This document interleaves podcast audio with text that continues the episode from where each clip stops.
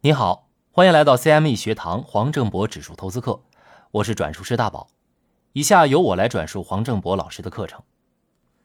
上一讲我们讲了标普五百指数，你应该了解到标普五百指数在过去十年回报率超过了百分之十二。那么同是三大指数的纳斯达克综合指数回报是多少呢？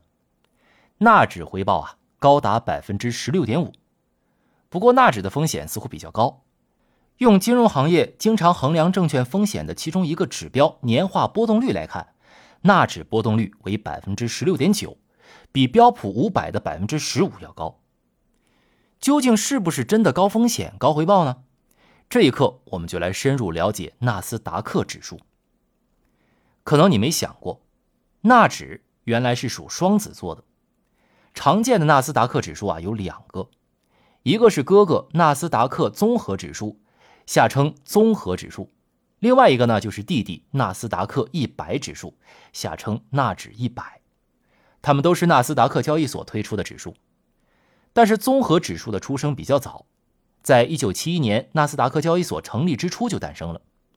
财经新闻经常提到的纳指是指纳斯达克综合指数，纳指一百是在一九八五年一月才有的。我们熟悉的交易所交易基金 QQQ 跟踪的就是纳指一百。而不是综合指数。那么它们究竟有什么差异呢？差别就在成分股上。综合指数是包含了纳斯达克交易所上挂牌的所有三千多家上市公司，而纳指一百只包含了前一百家权重最大的非金融股份公司。纳指一百的名字也因此而来。当然，现在的纳指一百不止一百家公司了，在我们课程截稿的时候有一百零二家。你可能会好奇，原来纳指除了科技公司，还包含其他行业的公司啊？的确，在纳斯达克交易所上交易股份的有超过百分之五十一的都是科技公司，所以综合指数的科技股占比也是百分之五十一。不过排行第二到第五的行业有消费服务、消费品、医疗健康和金融业，它们加起来的总比例也很高，有百分之四十，当中金融业也能占到百分之七点三六。像我们熟悉的 CME 集团、纳斯达克集团都属于纳斯达克交易所挂牌的金融股。相对综合指数来说，纳指一百的科技行业集中度就更高了，将近百分之六十。但是消费服务和消费品占比也不低，分别占到了百分之十七点五和百分之九点四。消费品行业里面就有星巴克、百事、卡夫亨氏等等。是的，你没听错。就是那个番茄酱很有名的亨氏都在纳指一百里面。我把综合指数和纳指一百的行业分布，还有其他资料都放在文稿里面了，有兴趣的可以点开看看。不方便的话，继续听语音也不影响理解。你可能会有疑问：纳指不是科技公司为代表的指数吗？为什么纳指一百保留了不少消费、医疗等其他行业呢？根据纳斯达克交易所的官方解释。他们把纳指一百定义为不同行业前沿创新公司的所在地，意思是重点不仅仅是科技，而是要包含前沿创新。同时，他们还强调成分股的销售增长是在该行业内名列前茅的。跟标普五百和道指不一样，纳指一百指数里面除了有美国公司，也会包含其他海外的公司，例如我们熟悉的中概股百度、京东、网易和拼多多。也有荷兰著名的半导体公司 ASML，以及总部在英国剑桥的医药公司阿斯利康等等。好了，讲了这么多，究竟该怎么投资纳斯达克指数呢？其实，选择跟踪纳指一百的 ETF 是比较省心的。纳指一百和纳斯达克综合指数在过去十年的走势基本是高度一致的，相关对比我也放在了文稿里面。对于纳指一百的 ETF，相信你可能都听过。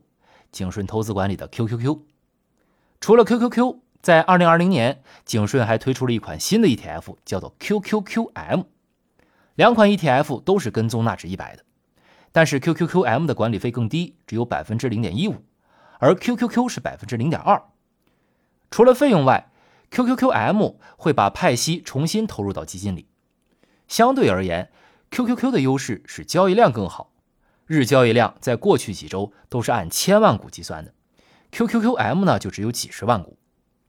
不过对于个人投资者来说，除非交易量很大，否则 QQQM 还是有轻微的优势的。对于需要考虑对冲的朋友啊，在芝加哥交易所有两款纳指一百指数的期货产品，分别是微型纳指一百期货和迷你纳指一百期货，它们都非常受市场的欢迎。在三月三十一日的一天交易量啊，就分别超过了一百万和五十万张。有朋友可能会问了，如果选择纳指一百，科技公司成分那么高，是不是就代表这笔投资就是高风险高回报呢？其实也不一定。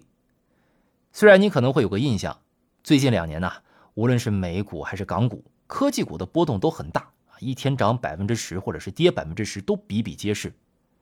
其实现在大型科技公司的业绩可见性啊，和二十年前比较都有很大的进步。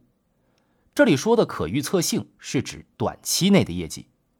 打个比喻，以前业绩结果可能是从一到一百可能性都有，现在范围缩小到了八十到一百了。因为经历过这么多年，现在的大型科技公司啊，总体业务增长已经放缓了。同时呢，投资者也摸索到了一些办法来做比较准确的短期业绩推测。拿苹果公司做个例子，苹果的产业链早已经被市场投资者深挖的一清二楚了，就连苹果什么时候登记了什么专利，大概什么时候会推出什么产品，大致能卖出多少，都会有一个比较可靠的预判范围。当然，投资者百招齐出，各显神通，也只能解决短期的问题，因为往长远了看，有两个因素难以把握，一个是估值角度，另外一个是利率。先说估值角度。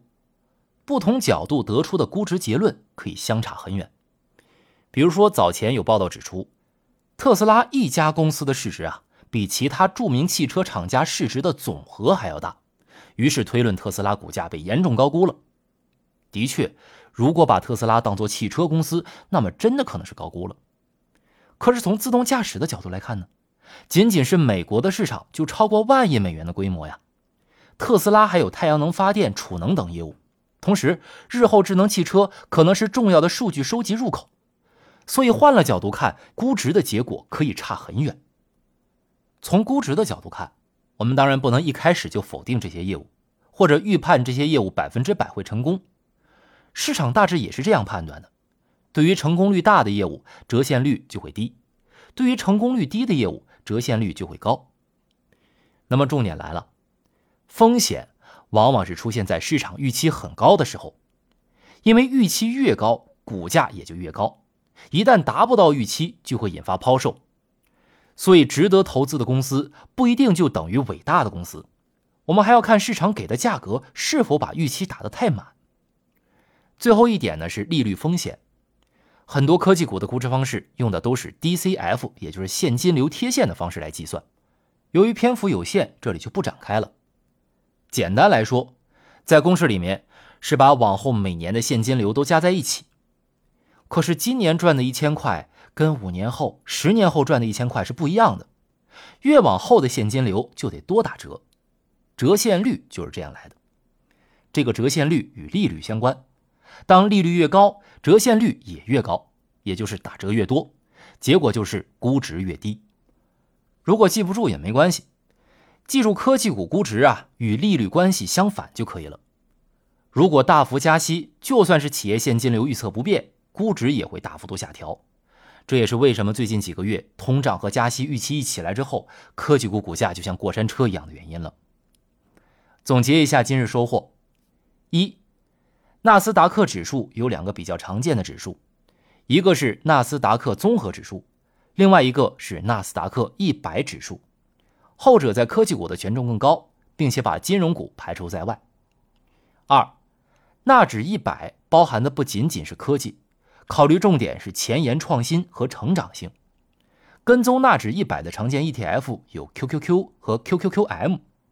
在芝加哥交易所，纳指最受欢迎的期货对冲工具有微型纳指一百和迷你纳指一百期货。三。